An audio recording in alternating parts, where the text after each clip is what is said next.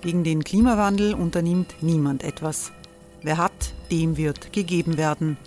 Und Frauen verdienen weniger. War ja immer schon so. Man ärgert sich und macht weiter. Was aber, wenn nicht? Wir haben eine Idee. Die Falter Arena macht die Bühne frei für Menschen und Projekte, die das Land verändern. Mein Name ist Eva Konzett. Ich leite das Politikressort im Falter. Und am Sonntag, den 26. Mai, veranstalten wir im Wiener Stadtsaal die nächste Falter Arena. Mit dabei unter anderem der ehemalige Politiker und Neosänger Matthias Strolz, Theresa Imre von Markter, Sonja Jöchtel von Love Politics oder Kari Ochsner von Ochsner Wärmepumpen. Machen statt jammern. Wir schauen uns an, wie das funktionieren kann. Kommen auch Sie vorbei. Alle Informationen und Tickets finden Sie unter falter.at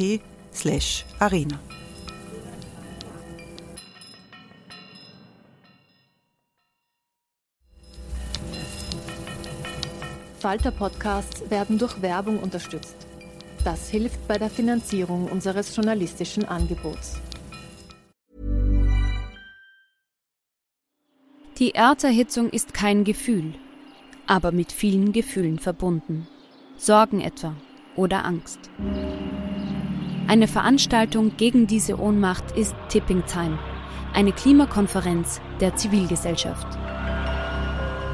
Von 9.5. bis 11.5. findet Tipping Time in Kooperation von Globe Art, Solektiv und Tangente St. Pölten statt und lädt ein zu Diskurs, Diskussionen und Workshops mit namhaften Vortragenden wie Nikolai Schulz und Friederike Otto. Weitere Informationen finden Sie auf www.tangentesanktpölten.at.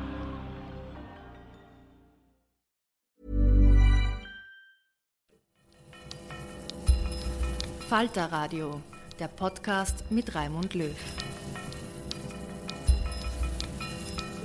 Sehr herzlich willkommen, meine Damen und Herren, im Falter Radio. Donald Trump gibt seine Niederlage bei den Präsidentschaftswahlen zwar noch immer nicht zu, aber die Transition, also der Übergang zur nächsten Administration unter Joe Biden, hat begonnen. Der President-elect erhält jeden Morgen die Sicherheitsbriefings der Geheimdienste. Die zukünftigen Spitzenleute der Demokraten sind mit den Spitzenbeamten der Republikaner in den Ministerien in Kontakt. Biden hat sein neues außenpolitisches Führungsteam nominiert. Anthony Blinken soll Außenminister werden. Jake Sullivan wird nationaler Sicherheitsberater, zwei erfahrene Diplomaten aus früheren demokratischen Administrationen. Es gibt viele Frauen in Schlüsselpositionen im Kabinett Biden. Die oberste Geheimdienstchefin wird eine Frau sein. Sie heißt Avril Haines, genauso wie die Finanzministerin Janet Yellen. Und auch einen sogenannten Klimazar wird es geben, Ex-Außenminister John Kerry, der die USA wieder im Kampf gegen den Klimawandel einreihen soll. Eine wichtige Persönlichkeit im außenpolitischen Führungsteam des früheren Präsidenten Barack Obama ist Alan Leibson. Alan Leibson hat im Weißen Haus gearbeitet und sie war Special Assistant in der amerikanischen UNO-Vertretung in New York. Im Bruno-Kreisky-Forum in Wien habe ich gemeinsam mit der früheren österreichischen Botschafterin in Washington, Eva Nowotny, mit Alan Lebson online über die komplizierte Übergangszeit in Washington DC gesprochen. Der Meinungsaustausch verlief auf Englisch. It's a very big change that we've been through. Not only was there a very clear result in the national election, but uh, the president, after 16 days, actually acknowledged that the transition must take place. And so now the resources are flowing and the president elect is able to function in a normal way.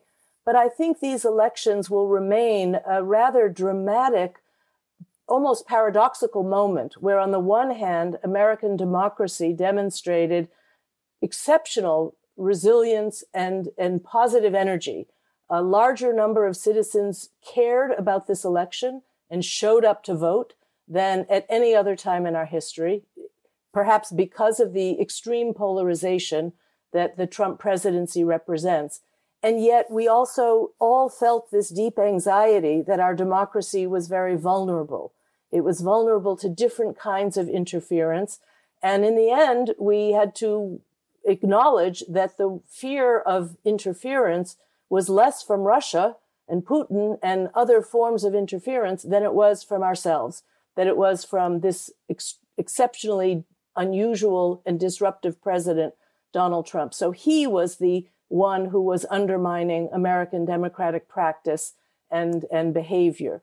But the really, but still, we must remember on Thanksgiving Day that we should be thankful that um, there was quite a remarkable amount of resilience. People at the state and local level behaved with discipline and uh, you know realism. They were not swayed by conspiracy theories.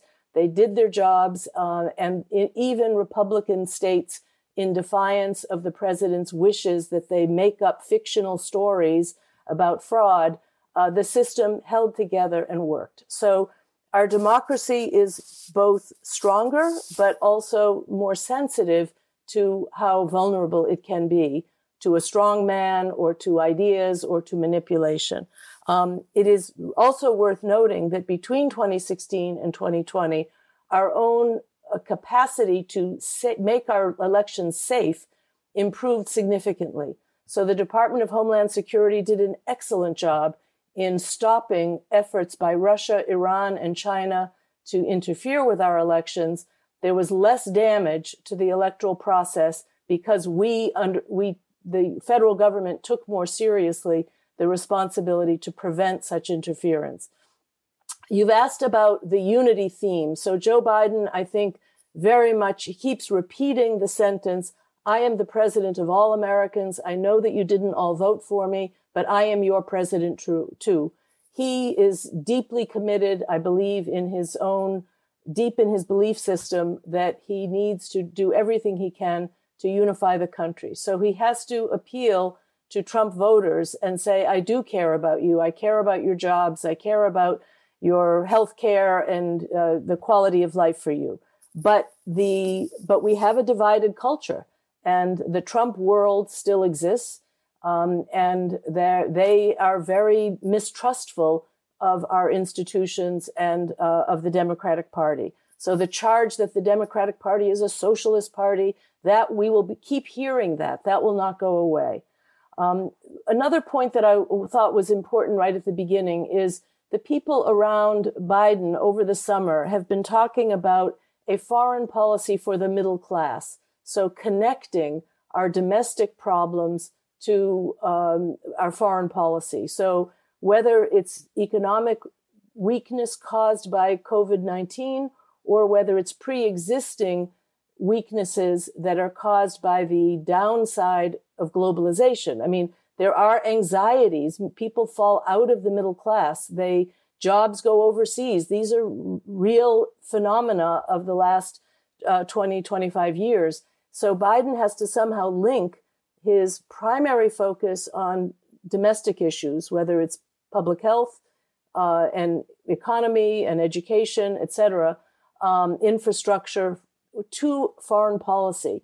So this is a little bit tricky. And I think Biden will struggle over trade. The Democratic Party has always been a little bit cautious so that we may not have an easy run to re embrace large free trade agreements but it's bigger than that. It's also about defense spending. It's also about how we allocate resources.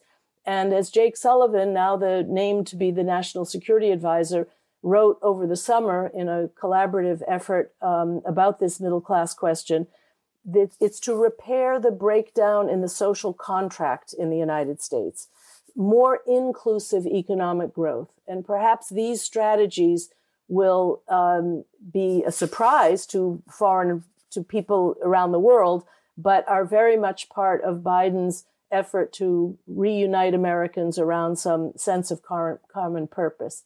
Just a few words about the Biden themes that we've all heard. He cares about alliances. He cares about, so he will spend time restoring alliances, revalidating the centrality of alliances as part of the liberal international order. That is extremely important to him. It will come naturally to him. He will be good at it. It will happen. Uh, he's already using language like "we're back." You know, um, we want to, but we have to be careful that be, being back does not mean turning the clock back. He has to accept new realities in the international environment. The second is he really wants to work with democratic countries and says that that is the best antidote to rising authoritarianism around the world.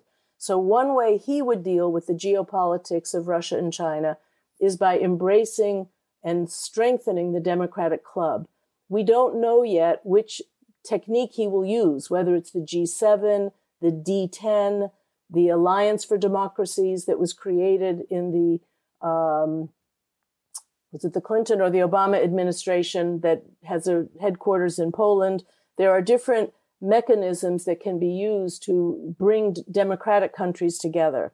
Um, he will care more about human rights, although we have to say the Trump uh, administration was not silent on human rights. They did weigh in on human rights abuses and violations around the world in their own fashion. It was not always as transparent as it might be in a democratic administration, but they did pay attention to human rights.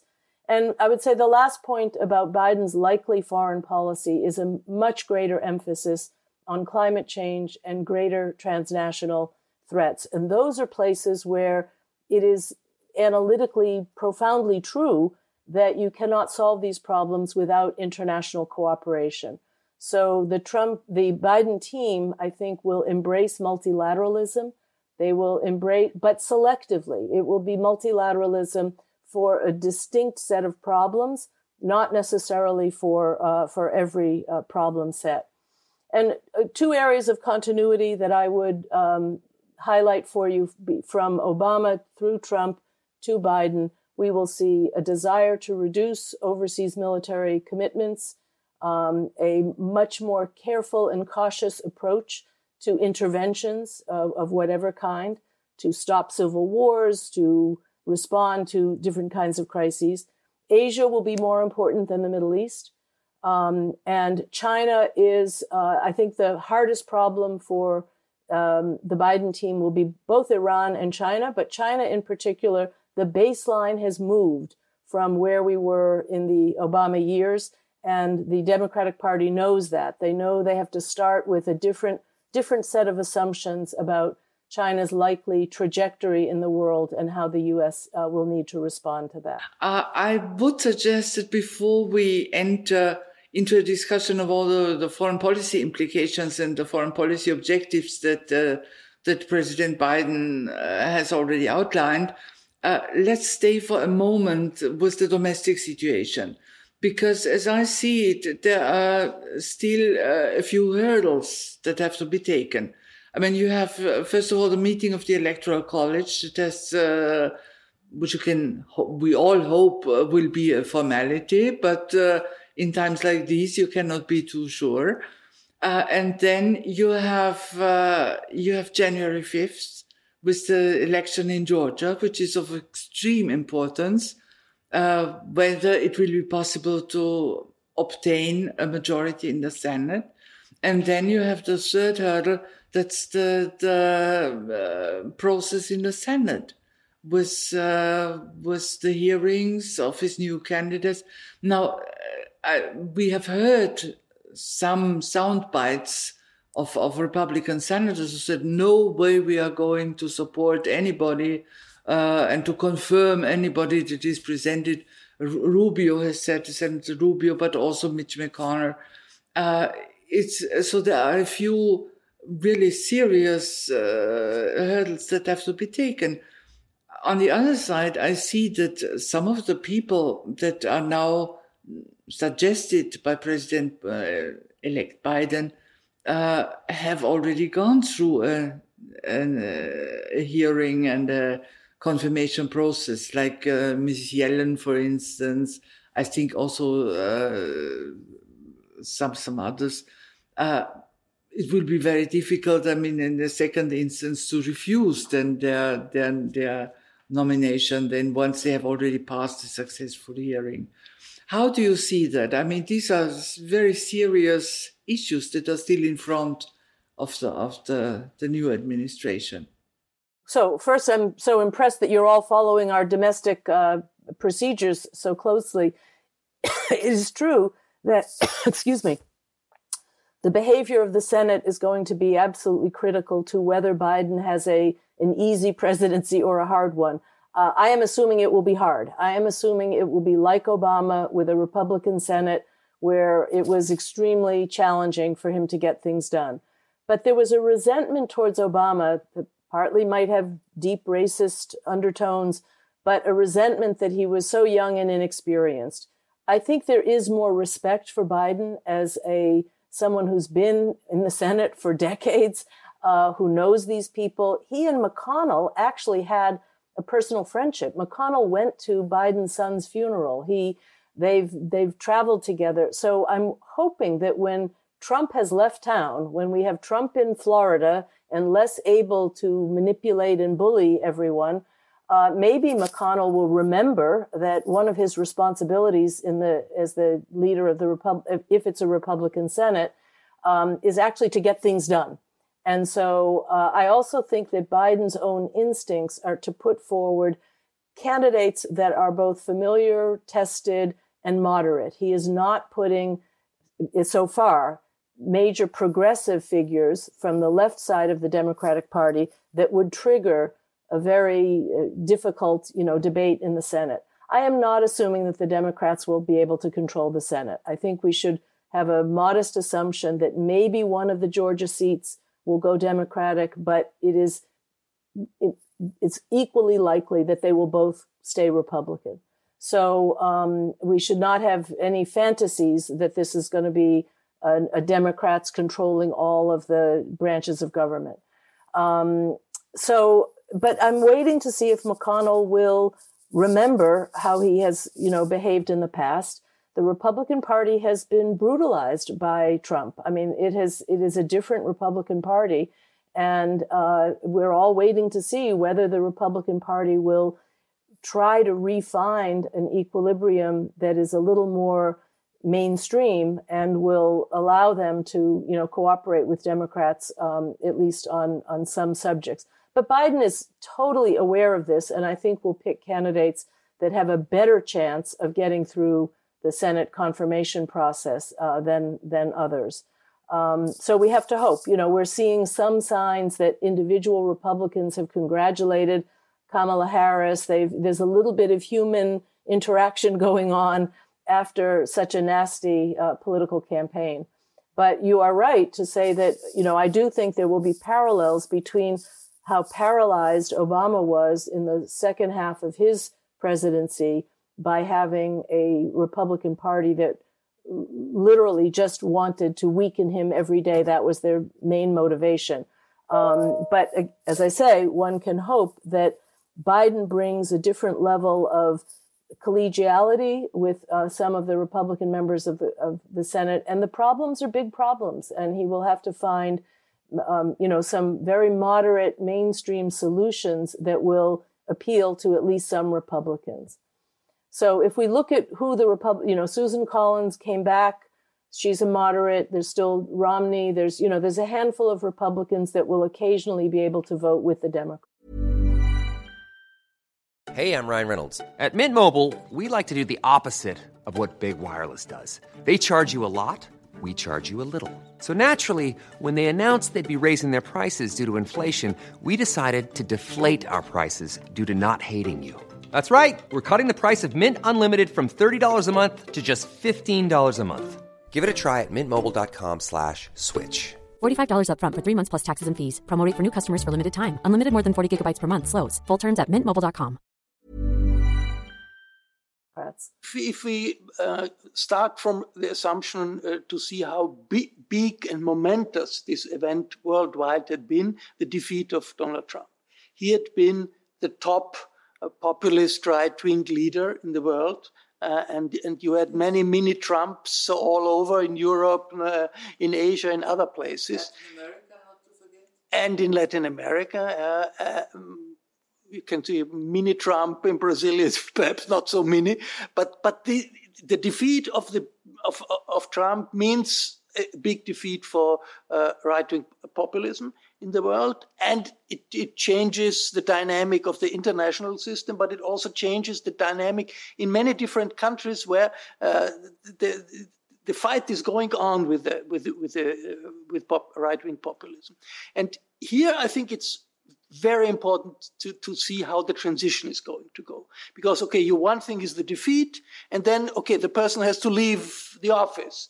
So if the transition goes smoothly, despite what we have seen in the last couple of days and weeks, it's a different picture than if there is still a, a possibility of, of, Trump to create mischief, to uh, destroy mm, maybe in advance projects uh, of the uh, new administration. And I wonder what, what, what, do you think? What, what can still happen in the next uh, six, seven weeks? Because obviously Trump even he's he's a business project we know but he's also a political project and if there is a political project then it is certainly will be to maintain his base to maintain his base uh, activated uh, active to stay in politics we don't know for sure, but it's quite quite possible, and to uh, organize the transition in such a way that it is looks good for him and looks good for right wing populism uh, uh, is would be a big big problem not only for the new administration but also on the world scale. So I, I, I wonder how, how, do you see the possibilities of Trump uh, to do politically act, be active on the American level as well as on international level. We have heard that there have been discussions about a possible military strike against Iran in order to prevent Biden to re-enter in negotiations with Iran and other uh, and other elements. May I add one one other remark? Uh, because we said he has been defeated in the election and he has now accepted that there will be a transition and has opened the door for sort of the transition procedures to start. At the same time, I wonder whether he has really sort of internalized what what has happened. Yeah, because only today he came out with another one of his famous tweets where he said that he has still won the election with hundred thousands of votes and a super majority and everything was fraudulent and so on. So the, the question is, uh, I mean, uh, in his psychological makeup, yeah, has he really accepted what has happened? And is he going to create all sorts of obstacles and is, is he going to make this transition very, very difficult? So, in terms of the actual mechanics of the transition, I am not that worried. I think that the the institutions understand. Uh, you know, we've seen a couple of cabinet level officers say, "Please, we welcome a conversation with the Biden people. We want to transfer knowledge to you so that you'll be ready on January 20th." So, in some ways, the the learned behavior, the muscle memory of how we do transitions is working. I mean, it's it's happening on track. Donald Trump's psychology is something that you know will be studied. Uh, think of all the PhD dissertations that can be ra- written about what happens when the American people, you know, elect a, a sociopath for president. I mean, look at all the harm that can be done. He has deeply committed to this alternative reality that this was a stolen election. Some people think that it is because we questioned that, you know, the mainstream Americans questioned whether he was a legitimate president because of the disconnect between the popular vote and the electoral college vote in 2016. So he is haunted by the idea that all through his four years of being president, there were some Americans who didn't think it was fair or right that he was president.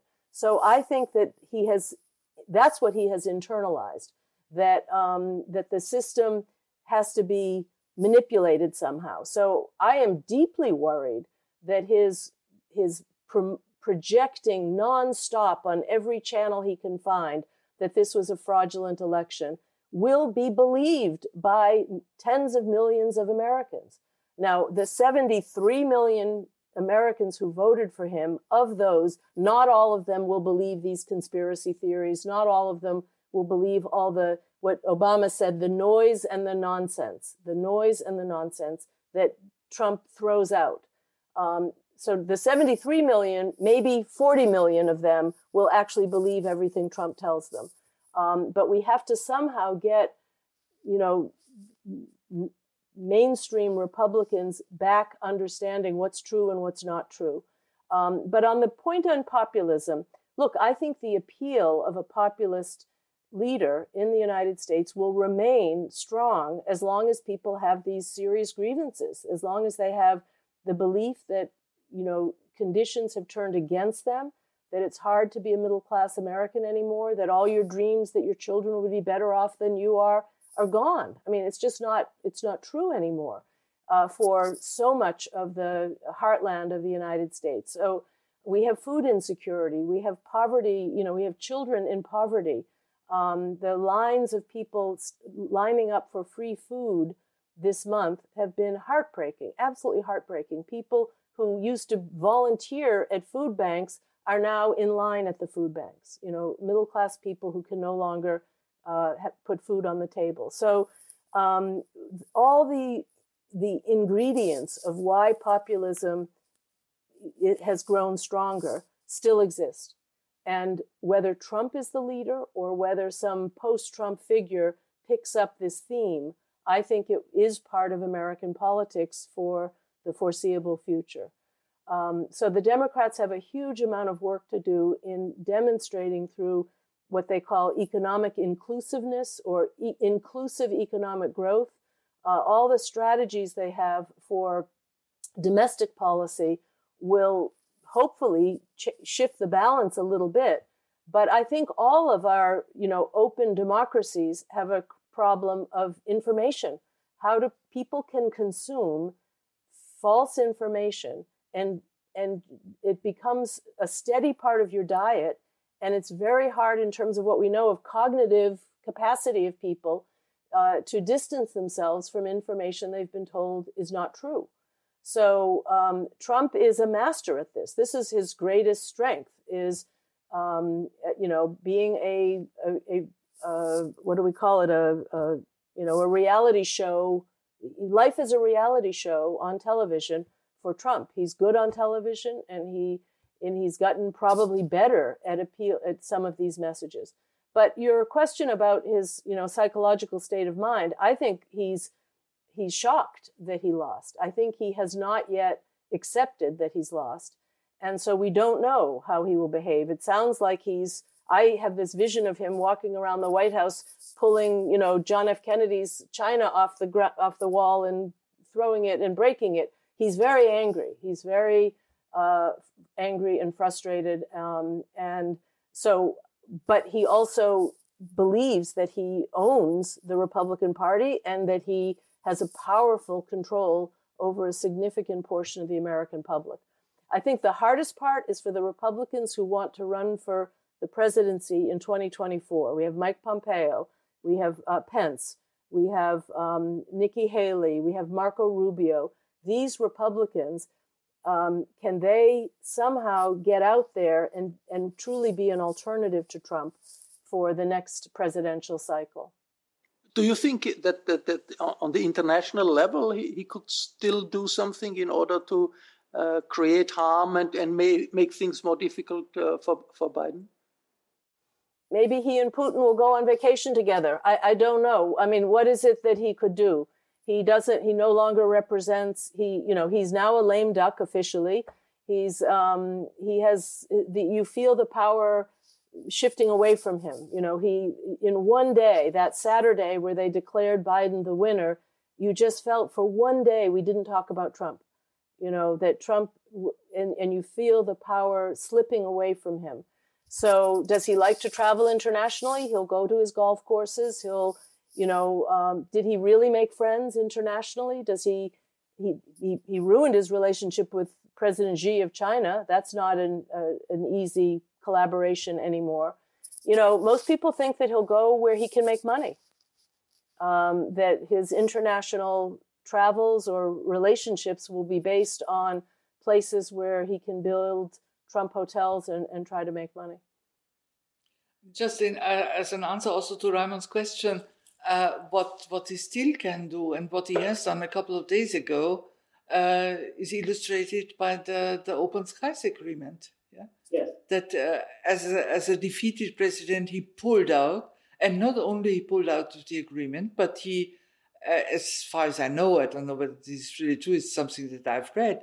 That all the infrastructure and all the, the logistics that were set up for the implementation of the Open Skies Agreement, he gave instruction that it has to be destroyed uh, to make it impossible for Biden to re-enter the the Open Skies Agreement immediately. How important? How important yeah? is the Open Skies? The Open Skies Agreement means that uh, sort of we are supervising each other's airspaces. Yeah uh, and sort of all the military installations that are there and the military operations that are going on without interference. And that was the main point that uh, Russia accepted uh, sort of supervision of its own airspace without interference and the United States as well. And it was a very important uh, sort of confidence building agreement, which is now down the drain, at least for some time uh, you are certainly correct that he is doing a lot of tactical things to to sort of throw rocks on the on the road as Biden walks into the White House. You know, there's many many obstacles in his way, but a lot of the the international things are are fixable. It will take time. It will be harder. You'll have more lawyers. Maybe it will take longer, but certainly Paris Accord, the New START agreement, uh, maybe Open Skies. Um, there's executive authority to simply reverse uh, some of those decisions. Iran is much trickier. The JCPOA is uh, is a more hazardous problem for Biden, be, partly because within the Democratic Party there was great ambivalence towards what Obama had had accomplished in 2015, so that he has both within his own party and uh, the Republican side, um, it will be hard for him to easily return to a more uh, internationally accepted position on Iran. Um, but you, you know, I, I, think many people believe that these gestures that he's doing out of anger um, are, are not complete, not too completely serious. I mean, they can be restored. There's a piece in the paper today about how many of the people that Trump fired will Biden rehire. Okay, so this terrific guy at the Department of Homeland Security that came from the private sector, that did the cyber security infrastructure for the elections, he can have his job back if he wants. The Vindman, the national security official that got involved in the Ukraine, uh, the impeachment trial, he may be told that he can be reinstated to federal service. Um, you know, there's a there's a long list of them. So some of these things are reversible. Uh, that it may be a little bit messy and hard. I think that for Biden, one of the strongest priorities is going to be reversing some of the environmental decisions um, so that we can be compliant with our original, you know, commitments under the Paris Accord. You, you mentioned uh, the the fact that uh, the nominations we have heard from from the Biden camp up to now they are from the moderate wing of the Democratic Party and should not be too complicated uh, to to get them through through the Senate. But isn't that uh, also a problem for Biden because the energy uh, in the election campaign came in big parts from the left and the young people and then the uh, Black Lives Matter movement. Uh, and and they will want uh, to be part of the uh, of the government, uh, and and the energy he will need in order to endure, and in, in, also in order to to convince the public that this is not just a comeback of the establishment. I mean, the people who were nominated up to now very uh, experienced uh, people, well-known people, but it's the establishment. So can can the uh, Biden administration be just an administration of this of the democratic establishment, or does do they have to get some new blood into uh, the, the, the leadership in order to um, get the energy they need? No, it's a very important issue of how he will manage the expectations of the progressive wing of the party. And here we maybe want to make a generational distinction that I think Elizabeth Warren and Bernie Sanders uh, will support Biden because you know they're thinking more long term and strategically. The younger progressives are impatient and will want some sign of you know that Biden owes them or that you know that he has some appreciation for them. I think that the progressives care more about domestic policy than foreign policy. Um, I think that it's possible that the Department of Labor could go to a progressive, or some of the domestic uh, portfolios, we will see some new progressive faces. So far, we haven't seen Biden name any of his rivals other than Kamala Harris. We haven't seen him pick up any of the faces from the 20, you know, the 2020 primaries. So Andrew Yang or Pete Buttigieg will they, I hope they get jobs. I hope they get, uh, and that doesn't solve the progressive problem per se. Um, but it's possible that the progressives are going to overplay their hand. They're going to alienate people because they think this is a moment of revolution, and it isn't. You know, this is not a moment to, to have the United States swing far to the left. That is not the national project. The national project is to try to restore some stability and sense of common purpose. And in a strange way, the, the timing is not good for the progressives uh, in terms of, and, and Biden said a few times in the debates, he said, look at who the candidate is. I'm not Bernie Sanders. You know, he would say, he would make it clear that the one candidate that could defeat Trump was a moderate, not a progressive. So he can push back a little bit. I think climate change and the domestic pieces of climate change, of having green economy, is one really rich area for cooperation between the moderates and the progressives in the Democratic Party. I hope the progressives are happy that he's bringing climate change into the White House with somebody as senior as John Kerry. Um, but I, I think you're right to flag this issue that Biden has has got to be looking at both sides of his peripheral vision here. Both, how do I bring some of the Trump world into back into you know believing that the government is do, trying to do good things, and how do I manage the expectations of the progressives in my own party? I think that's a very important point, Ellen. I have the feeling, if you look at the nominations that we know so far, uh, that his first objective was to create some kind of reassurance on the international level. Yeah. Blinken, Sullivan, Mrs. Thomas, and so on. They had, uh, they were not only signals internally, they were also signal to the outside world. And now he has, he will have the opportunity to look at all the other things. And I see, uh, for instance, the possibility with the succession to Mrs. DeVos, yeah, who was a terrible education secretary, that this is something where you could reach out also to the more progressive, uh, to the young people with their problems, student loans, access to universities, and so forth. Labor, you mentioned already, social services, uh, reassurance that the social system that is in place in the United States will not be tackled. Yeah? Mm-hmm. Medicare, Medicaid, uh, Social Security, and so forth. These are very important issues where he still can reach out also to more progressive, uh, progressive. So let's talk about the perspective uh, in international uh, politics uh, under a Biden administration. Everybody says um, you also mentioned it. China will be in the will be the most difficult, uh, one of the most uh, difficult points, um, and and that is also, I think, interesting for Europe because for Europe, it's if if if the next couple of years uh, uh, are going to be years of, of a continuing confrontation, Cold War like confrontation between China and the US.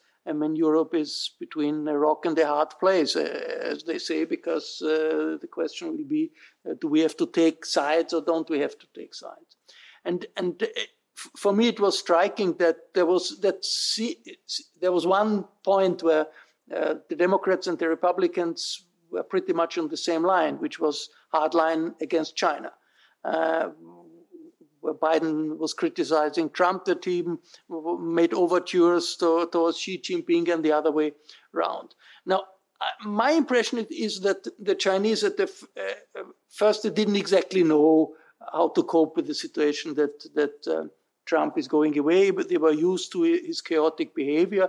They could cope with it, but they might realize that it's maybe also better for them to have a, a superpower that's more uh, less chaotic, can be calculated. You, can, you know what, what, what they are going uh, to do. There's been recently a, an article in the New York Times by a very uh, uh important uh, person, Madame Fu, in, in the Chinese foreign policy establishment, arguing, well, let's try and get a reasonable um, way of, of, of dealing uh, between China and, and, um, and, and the US. Of course, given the fact that Democrats and Republicans both are hardline, uh, uh, against China. Would it be possible for a, for, or would it be difficult for a, for a Biden administration just to on some areas uh, open up overtures towards China. I mean, not in human rights and so on, of course, but I mean, the uh, Biden administration could uh, let um, Chinese journalists, correspondents back uh, into the US.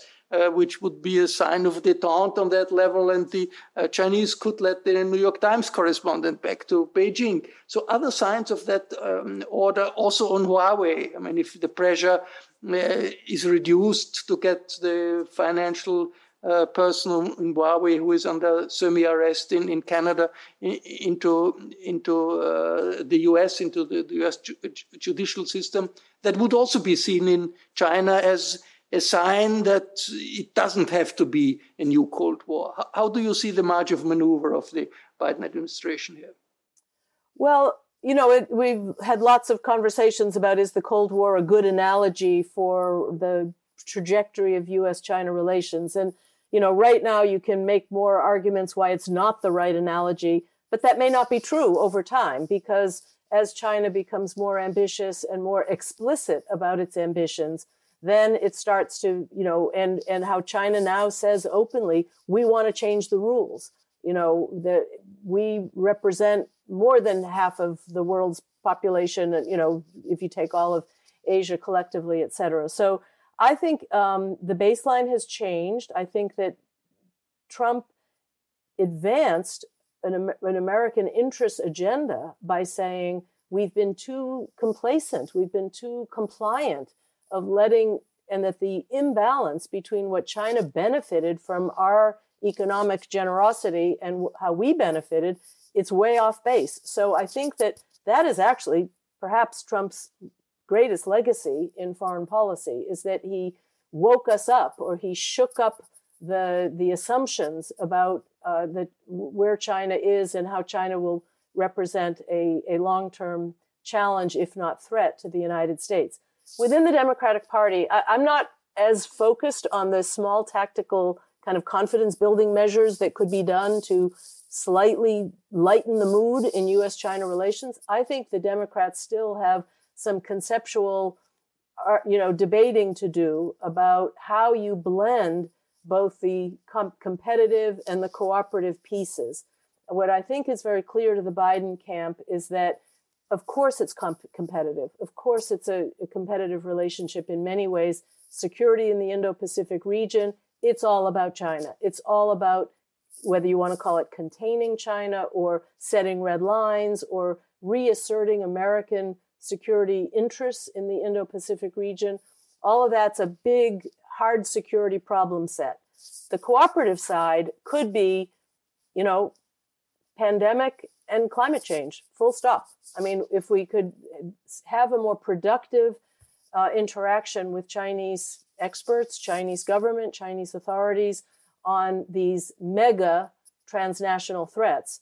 Um, I think that would play to some of Biden's hopes for how the international system should work, that we should be able to be both competitive and cooperative, and we have to somehow manage that, that dual nature of the relationship. So whether there's some, you know, early low-hanging fruit like journalism or et cetera, um, I, I, don't know if they have that lined up for the early months of the new presidency, but I still think there's a debate within Democratic circles about how to conceptualize the China problem. And, um, you know, and trade is going to be tricky. Um, the technology stuff is going to be tricky. I personally think they'll stay tough on Huawei, 5G, all those issues. I think they're going to, the Democrats will, will more or less stick with um, some of the strategies that the Trump administration had had pursued. I think the Treasury Department is more important player in international relations now, uh, in part because they control this committee that's supposed to be looking at foreign investment in the U.S. of whether there's security implications to it. So um, I, I, think there there will be a tough mindedness towards some aspects of the China relationship, but still a desire to find some very big issues in which there's still a spirit of global cooperation with the Chinese. I think for the Europeans, it will be interesting if this idea that Europeans have to take side uh, is maintained. And that was uh, has been happening in the last couple of months with Pompeo traveling uh, through Europe and telling the governments, well, you should kick out Huawei because otherwise uh, we don't like you anymore, and that may have con- consequences. So if that, this persists, I think it's it's difficult. If, if, if, this continues, this idea that, that European governments or the European Union as such has to take sides against China or for China against the US or for uh, the US. And that was Huawei was the case where, where, where, the Pompeo, Pompeo and the, and the Trump administration tried to play that card. I think yeah. it's, a, it's an extremely important issue from the European perspective because taking sides is exactly what we do not want to do. Yeah. I mean, Europe is very interested in economic relations, good, stable economic relations to China. At the same time, there's a growing awareness that there is also uh, security implication in this relationship and that there are sort of international ambitions uh, in, the, in the Chinese politics which have to be taken seriously. So uh, we, uh, in in a way, uh, we are looking we are looking towards some kind of approach from the United States that signals we are not obliged to take sides here, but where these uh, security concerns and the long term political concerns can also be seriously discussed and argued. So I do understand that NATO, you know, wants to sort of have a con- at least have a conversation that will involve NATO members in, you know, how the Asia Pacific region affects global stability etc. Um, and a, a, little bit of a conversation that Japan, Australia, Korea, and NATO need to somehow have this uh, sort of consult- consultative process, even if there's a kind of natural division of labor. I, I mean, I had always thought that the United States was actually quite uninterested in European views of China for a long time, and then slowly realized that actually Europe has a very productive economic interaction with East Asian countries without having the burden of having to think of this as a security problem set. We are a Pacific power. So we have Pacific responsibilities. And so the security piece of it comes, is much more organic for the United States than it would be for European countries. Um, so it's possible that it will settle out at some division of labor um, that the United States doesn't expect uh, European powers to participate in, I don't know, you know, military exercises in the South China Sea. Um, but we should at least have a dialogue about whether we have shared principles about Chinese behavior. If China starts to behave in international organizations in a way that is trying to change the rules, I could imagine European countries, the preservation of what we call the international, the liberal international order, which was always really the Western liberal order. Um, but I think Europe does have a stake in whether China's gets to the point of thinking that it can transform international organizations into uh, institutions that protect the sovereignty of nations and actually trivialize the, the extent of shared sovereignty or joint action. So I think over time, Europe will realize it does have to participate in this process, but maybe it will always have a very minor role to play in the hard security arena. If I may, uh, uh, I would like to, to discuss a little bit Iran, yeah, because the Europeans are very, very interested to, uh, into a re to reestablish decent relations with the, with the Iran, Iranian uh, uh leadership. The um, nuclear deal has been not completely abandoned, but it's not very much alive anymore. And it is also, I mean, in case if the, the new administration gets into serious discussions in order to get back into the uh, Iran deal, it has uh, huge consequences for the whole Middle East. I mean, I mean, I'm sure the Saudis are very nervous. Uh, I'm sure uh, Bibi Netanyahu is very nervous because they they all were on, on a very uh, hard line against Iran, and, and and they remember the time of the Obama administration where the nuclear deal has been very uh, controversial, and and and and uh, the Israeli government tried to prevent it many times, and and the Saudis and other uh, were adamantly against. So it would, I mean, if if there would be a sign from the Biden administration, yes, we want we want to get back into this uh, kind of, of, of relationship, it would change a lot of things in the, in the Middle East. So uh, I heard you sort of your hints. You're not so sure it will really happen because the, the, the Democratic Party is not uh, very eager to get into such a controversial foreign policy issue. Is is that right? What what your is that your feeling?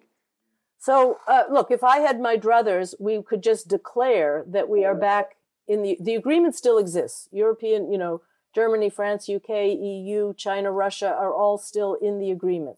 So, uh, if I'm not a lawyer, my strong preference would be that we just declare that the agreement still exists and we think it's still useful to have this agreement and that but but where we are is in a back again to a bilateral dialogue between the US and Iran, and we can't stand each other and we don't trust each other. Okay.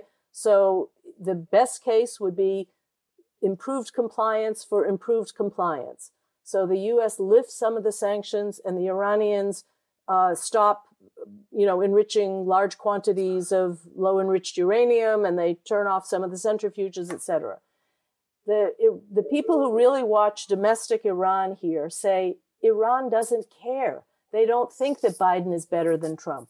They don't, they, they need, you know, the confrontation with the US is so deeply embedded in their politics that they're not highly motivated to take that, you know, to, to change their behavior in the interest of, we've always assumed that economic pain was the best lever we had on the Iranians. And, you know, it's not clear that that alone would be sufficient. So the Iranians love to make it look like this is a, a peer relationship that we owe them instead of they owe the international community. But I ha- would have very low expectations that the Iranians want to re engage in that kind of a dialogue. More importantly, as I, I guess I implied earlier, this isn't so easy for the Democrats. Um, the Democrats do need to demonstrate that they're taking seriously the other parts of Iran's behavior that is problematic. So the JCPOA is only dealing with one issue. It's not dealing with all the issues. So, um, you know, I, I don't think that the Iran agreement is going to be one of the early breakthroughs of the Biden administration. And I worry deeply that the Iranians um, are okay with an agreement that's kind of partially implemented. They can rhetorically behave the same way Trump does. They can say any day of the week that they like the agreement or they don't like the agreement, and they leave us all in a state of uncertainty. What I can also say, though, is that Trump never delivered to the Israelis and the Gulf countries on Iran. He talked tough. It was maximum pressure, maximum pressure, but he clearly was avoiding, you know, any strong military action. Killing Soleimani is sort of the outlier event. Perhaps that was the one that doesn't quite fit in the pattern, but um, he loved to talk tough about Iran, but he never really gave them what they wanted. And I think towards the end of the Trump administration, the I'm told by people who've talked very recently to the Saudis that the Saudis were pretty disappointed in Trump by the end. Um, they didn't think that Trump really had their back on Iran. That and, and people misunderstood Trump's view. Trump's view was I'm going to embrace you rhetorically, politically. I'm going to give you all this expensive weapons, and then you do what you think you have to do. He really was not promising that the U.S. would somehow swoop in as the uh, you know Deus ex machina and make the Iran problem go away. That was never that I don't he he had a very confusing and contradictory message on Iran, but I think his interest in avoiding new wars was the overriding interest. And I'm told by the end that the, neither the, the Gulf countries or the Israelis were very happy with Trump's Iran policy. There are two things which I would like to add. The first one is that uh, John Kerry is coming back into government, and he's one of the, the American politicians who knows or who has been very heavily involved in the negotiation of the Iran agreement. And so has Jake Sullivan. Jake Sullivan was on the negotiating team, and both of them were in Vienna many, many times for the long rounds of negotiations that we had that preceded the agreement. So you have people coming in uh, that are that are aware of the problems and that know the agreement very well and all the sort of the nitty gritty that is uh, in, involved in it. And uh, I think that is also due if we take a broader look at the at the whole of the Middle East, that uh, people are coming back into government who know what they are doing and who have a long experience. And I think that in a, in dealing with a, a situation that is so fraught with tensions, and we not only have the, the unresolved Israeli-Palestinian issue, you have the whole imbalance in the in the region. You have uh, Lebanon, a particular problem. The, the the foreign policy adventures of Iran with Hezbollah and so on. And so it's very. I think it, it's in a way a comforting thought that people are coming back into government positions and into the administration who have a long experience and uh, know what they are what they are going to do.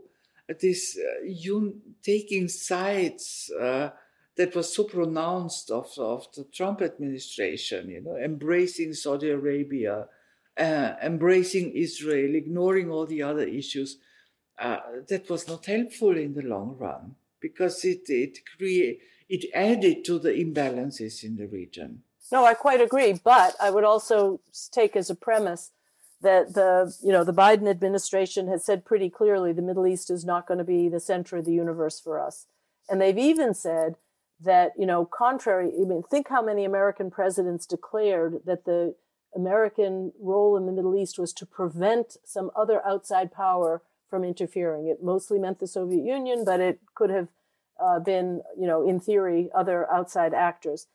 I've heard some of the Biden Middle East advisors be very kind of relaxed about Russia's role in the Middle East or even China's uh, increasing involvement in the Middle East, at least economically, not yet too much more than that.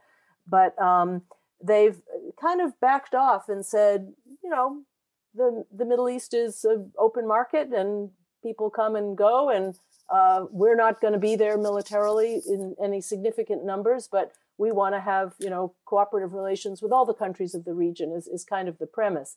Remember that you know Obama actually had a strategic concept, which was that you know persuading Iran to avoid nuclearization could lead to a, a reconciliation between Iran and Saudi Arabia. That that would transform the politics of the region, etc.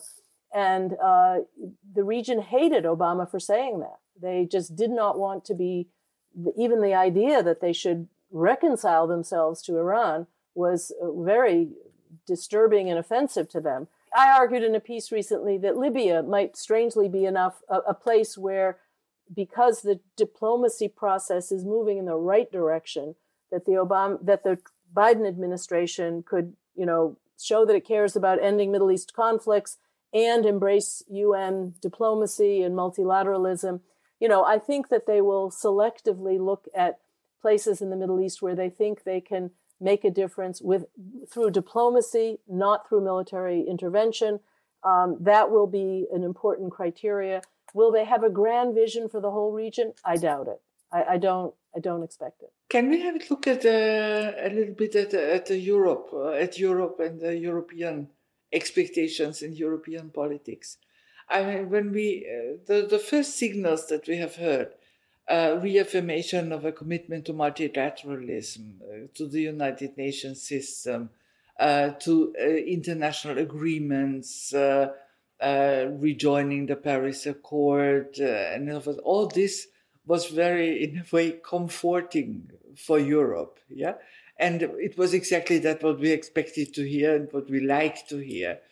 The question is really, uh, I assume that the Biden uh, administration will also have some expectations uh, from sort of from Europe, what we are supposed to do, and not only what we expect Americans to do for Europe. So I do think that there's a you know a, a deeper trend towards greater regional responsibility. You know, the first sort of um, uh, solution to regional problems should come from the region itself. I think that is emerging as a, as a norm, if you will.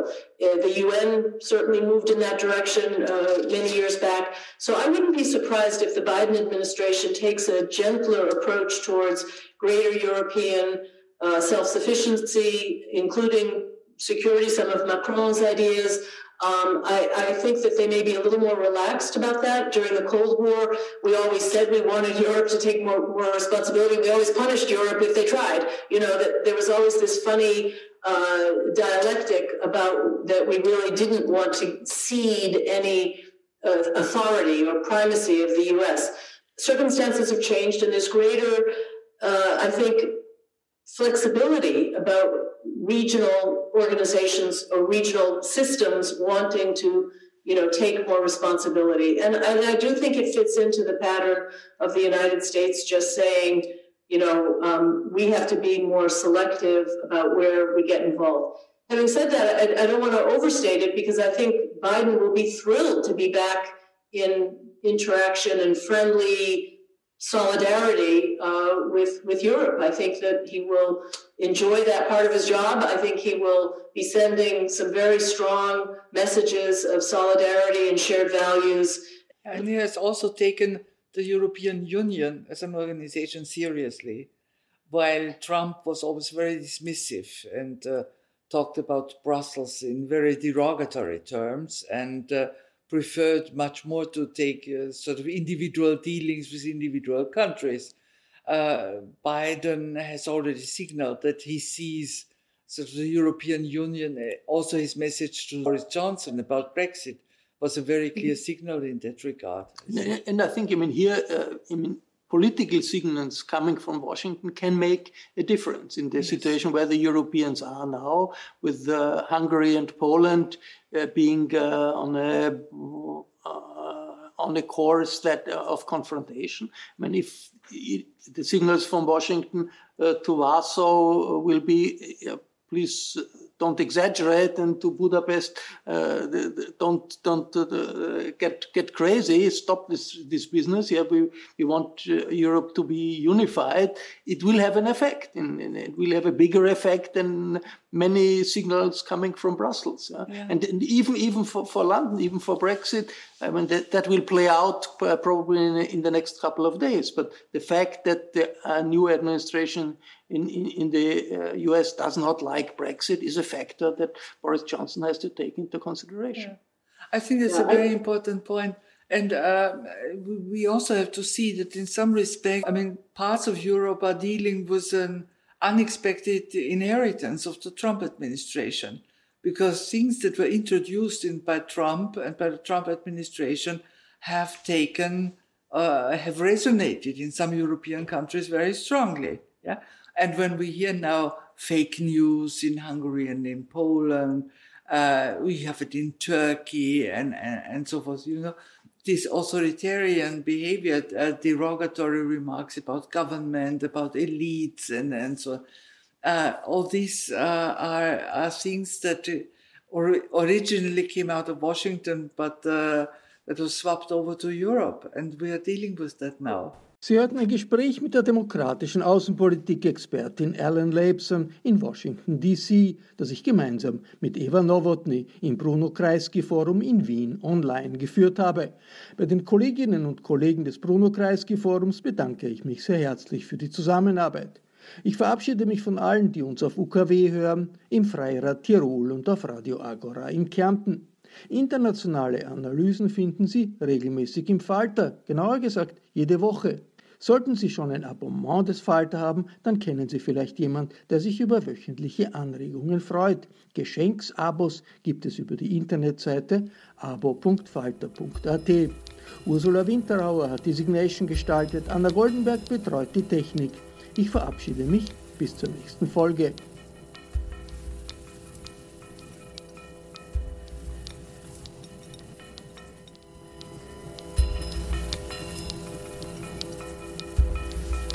Sie hörten das Falterradio, den Podcast mit Raimund Löw.